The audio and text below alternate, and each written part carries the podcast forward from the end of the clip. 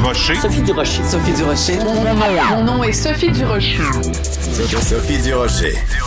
Des opinions éclairantes qui font la différence. Cube Radio. Bonjour tout le monde. La nouvelle est tellement hallucinante que je peux pas m'empêcher de, de, de commencer. Tiens, je vais commencer avec un ben voyons donc, ça n'a pas d'allure. 458 travailleurs en santé qui ont été suspendus sans solde, pas juste parce qu'ils voulaient pas se faire vacciner, ils refusaient le dépistage. Tu veux pas te faire vacciner, c'est une chose déjà, j'arrive pas à comprendre comment tu peux travailler en santé et refuser le vaccin. Mais c'est sûr que l'étape logique après, c'est OK, tu veux pas te faire vacciner, fais-toi dépister, c'est obligatoire. Comment on fait pour s'assurer que tu vas pas contaminer des gens? C'est quand même la base. Ben non, il y en a 458 obtus, 458 crinqués, 458 récalcitrantes qui ont refusé de se faire dépister. C'est quoi ça, cette affaire-là? Suspendu sans solde, je n'ai qu'une chose à dire, tant pis pour eux. Ben voyons donc voir que tu vas aller travailler dans le milieu de la santé, que tu veux même pas te faire dépister, c'est un non-sens. De la culture aux affaires publiques. Vous écoutez Sophie Durocher. Cube Radio. Après Symphorien X13, après Symphorien qui va revivre au théâtre l'été prochain, ben X13, donc cette série de romans d'espionnage très populaire euh, écrite entre 1947 et 1966 va revivre à la télé, une série télé euh, présentée par euh, Club Illico, une série qui va être écrite euh, et qui en fait écrite et produite aussi par Gilles Desjardins qu'on connaît bien euh, après ses séries Mensonges et ma série peut-être préférée de tous les temps, Les Pays d'en haut. Gilles Desjardins, bonjour. Bonjour. Quelle bonne idée vous avez eue de faire X13 en série télé. Mais il faut que je vous pose la question. Est-ce que ça va être X13 inspiré donc de la série de livres écrits par euh, Pierre Daigneault ou ça va être le X13 revu et corrigé par Jacques Godbout complètement délirant dans le film avec euh, Luce Guilbeault et Louise Forestier? Ben, c'est pas du tout un X13 euh, satirique, euh, Oh, parodique. OK. euh, pas du tout, du tout. Non, non, c'est vraiment l'idée, c'est d'utiliser les romans de, de M. Denis pour construire une histoire qui soit très réaliste, qui soit très ancrée dans, dans le contexte historique, qui, qui corresponde à la réalité de l'espionnage de cette époque-là. Donc ça va être plus l'ambition. D'accord, donc ça va être plus près de James Bond que de OSS 117. Euh, oui, bien que euh, James Bond, ouais, c'est quand même. Il y a différentes périodes là, dans, dans, dans Ja- James Bond. Maintenant, oui, euh, il est très réaliste, mais il a déjà été plus fantaisiste. Disons oui, que ça ressemble un peu plus. Euh, bien que c'est un, un personnage, un espion euh, qui mise beaucoup plus sur euh, la psychologie que sur l'action, comparé à James Bond, par exemple. D'accord. Alors, donc, ça a, été, ça a été un succès absolument énorme. Donc, des courts romans d'espionnage. Entre 1947 et 66, Pierre Daigneault a utilisé le pseudonyme Pierre Sorel, mais il en a publié donc toute une série. Ça s'est envolé comme des petits ponchos, comme dirait euh, Jean Perron. 28 millions d'exemplaires. Euh, est-ce que c'était des livres qui étaient populaires seulement au Québec ou ça s'est vendu à travers le monde, ces livres-là? Non, c'était seulement au Québec. Ça, ça vraiment, ça a touché euh, le public québécois de, de façon euh, très, très, très surprenante parce qu'il faut le dire aussi, euh, Pierre Daigneault a inventé X13 en 1947, mais c'est cinq ans avant James Bond, c'est six ans avant Bob Moran. Donc, il a vraiment été un précurseur.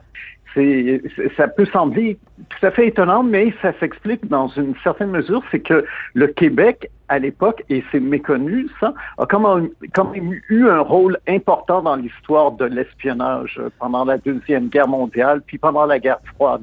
Donc, euh, euh, s'est probablement inspiré de ces éléments-là dans la réalité québécoise pour, euh, proposer un, un héros euh, qui, euh, qui, qui était complètement différent de, de ce qui existait euh, à l'époque dans la littérature, même populaire québécoise.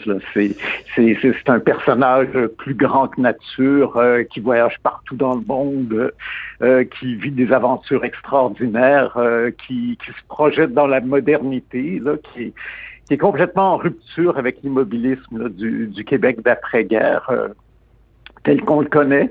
Euh, donc, mais ça rejoint la, la, jeunesse. Là. Ça, les, gens s'identifiaient beaucoup, beaucoup à ce personnage-là. Ils adoraient ça. Alors, ils adoraient tellement ça que c'est aussi ça qui a donné, donné envie à Jacques Godbout, donc le réalisateur, de faire ce film, mais complètement flyé, complètement capoté, complètement loufoque, complètement déjanté. Oui, qui est très, très drôle. Très, très drôle. Alors, je sais que vous n'allez pas dans cette veine humoristique ou ironique, mais est-ce qu'on peut se faire plaisir quand même, Gilles? On va écouter un petit extrait de, du X13 de, de, Jacques Godbout avec euh, quelques-unes des, des, des, airs les plus, quelques-uns des airs les plus connus de la, de la, du film, juste pour se faire plaisir, Gilles. Vous allez m'éliminer cet espion? Vous allez m'éliminer ce Canadien français? Vous allez m'éliminer le Canada français? Moi, je suis pas né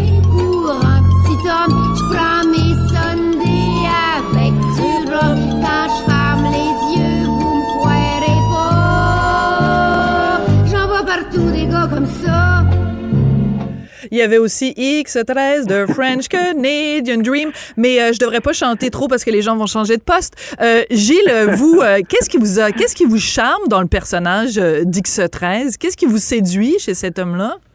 Ben, en fait, moi, c'est beaucoup. Je m'intéresse à l'espionnage, surtout. Dans un premier temps, c'est ça. et puis depuis très longtemps, il y a ah 20 ans, j'ai fait une série documentaire, oui, sur le sujet.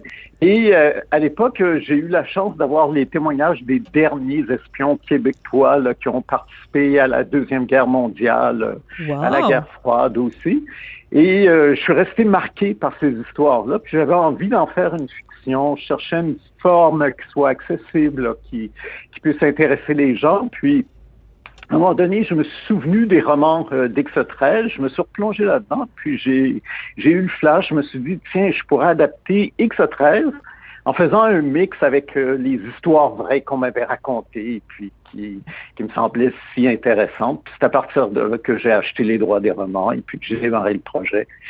Euh, c'est, c'est, c'est, vraiment c'est, cette idée euh, euh, d'aller chercher un personnage qui est iconique, et puis euh, de, de, le valoriser. Moi, j'aime beaucoup, beaucoup l'idée de valoriser la culture populaire, là, de faire connaître des, des personnages qui n'ont pas toujours été appréciés à leur juste euh, valeur. Je trouve qu'il se traite un petit peu ça avec euh, avec les cyniques dans le sens où le film des cyniques est vraiment excellent, c'est super drôle, vraiment amusant, c'est un film culte, mais cette parodie-là a éclipsé l'original. Oui, c'est ça qui est dommage. Si je peux corriger ça, si je peux juste rééquilibrer la, balance un peu, redonner au vrai X13 la place qu'il mérite, euh, ça me ferait plaisir. C'est mon petit côté justicier, ça. Qui va faire X13? Ah, ça, on ne sait pas encore. On peut pas en parler. Ah, non, alors, c'est pas la même chose, Gilles. Gilles, Gilles, Gilles, c'est pas la même chose. On le sait pas et on n'a pas le droit de le dire, c'est pas la même chose. Donc, vous le savez, mais vous n'avez pas le droit de me le dire. Euh, bon, là, je me suis mis les pieds là. Euh, je, réponds pas à ce question. Ah, franchement, j'aime pas ça comme intervieweuse, là. En plus, ça reste dans la famille, c'est club illico, c'est québécois contenu. Allez, envoie donc, Gilles. Non, non, non, non, non. Non, vous avez pas le droit. Bon, ben quand vous aurez le droit de le dire, promettez-moi que c'est à moi en premier que vous allez le, le, le, le confier. D'accord? Mais il me semble que ça prend un bel homme, ça prend quelqu'un qui a du charme. Moi, je verrais un François Arnaud, je verrais euh, peut-être euh, même, euh, tu sais, Roy Dupuis, il est trop, il est trop vieux peut-être pour le rôle, mais peut-être. en tout cas, laissez-moi y réfléchir, puis je vais vous faire des suggestions de casting. Gilles, moi, j'ai adoré le travail que vous avez fait avec la série Les Pays d'en haut. en particulier, bon, votre, votre écriture dramatique est absolument sensationnelle. Vous avez le don de créer des personnages qui sont pas du tout unidimensionnels. Il y a une profondeur, il y a une complexité dans les personnages que vous écrivez, dans les arches dramatiques que vous construisez, mais aussi il y a une véracité historique. Euh, il y a plein de choses euh, qui sont vraiment très, très, très pointues. Vous êtes allé chercher des journaux d'époque pour faire les pays d'en haut, pour que ça colle à la réalité de l'époque. Est-ce que vous allez faire le même travail pour X13 pour vous assurer qu'il y ait cette même véracité historique? Oui, tout à fait. C'est, ben moi, je suis un peu un maniaque de la recherche. là. On adore ça. ça. oui, puis aussi, je pense que dans les séries d'époque, il y a, il y a une espèce de plus-value euh, quand quand on donne aux gens l'occasion d'apprendre quelque chose, parce que moi je le vois, les- le public est vraiment avide de connaissances, même si c'est du divertissement ce qu'on fait. Il reste que chaque fois que je parlais d'un fait historique peu connu, je le voyais, ça faisait un buzz sur les euh, réseaux sociaux. Tout de suite, les gens réa- réagissaient, aimaient beaucoup, beaucoup ça. Donc, euh, si je peux éveiller la curiosité des, gens sur une période historique euh, euh, en les amusant, en les distrayant, euh, c'est certain que pour moi, c'est le paradis. Là. Je suis super content. Alors, je parlais de véracité historique, mais j'aurais pu parler de véracité hystérique parce qu'on se rappelle d'un épisode vraiment flamboyant des Pays d'en haut où euh, un des personnages se fait euh, livrer par la poste un vibrateur pour soigner euh, l'hystérie. À l'époque, on faisait euh, justement des, des, des, des, des appareils de, de, de, d'auto-masturbation des femmes pour soigner leur hystérie. Alors, euh, véracité hystérique. Ah ben écoutez, j'ai très, très hâte de voir ce X13, surtout signé par vous, Gilles. Vraiment, je suis sûre que ça va être absolument formidable. Et je vous rappelle que vous m'avez promis le scoop euh, de savoir qui va jouer le rôle d'X13. Donc, euh, chose promise, chose due. J'ai le droit de vous taquiner, Gilles. J'ai le droit de vous taquiner. Merci beaucoup. Bonne journée. Gilles Desjardins, donc, qui est euh, ce scénariste absolument fabuleux, extraordinaire. Et c'est lui, donc, qui a acheté les droits, qui est producteur aussi, euh, coproducteur, en tout cas, avec, euh, d'autres. Mais c'est Québécois Contenu, donc, qui va vous proposer très bientôt X13, c'est série d'espionnage d'époque. Ça va être assez fabuleux.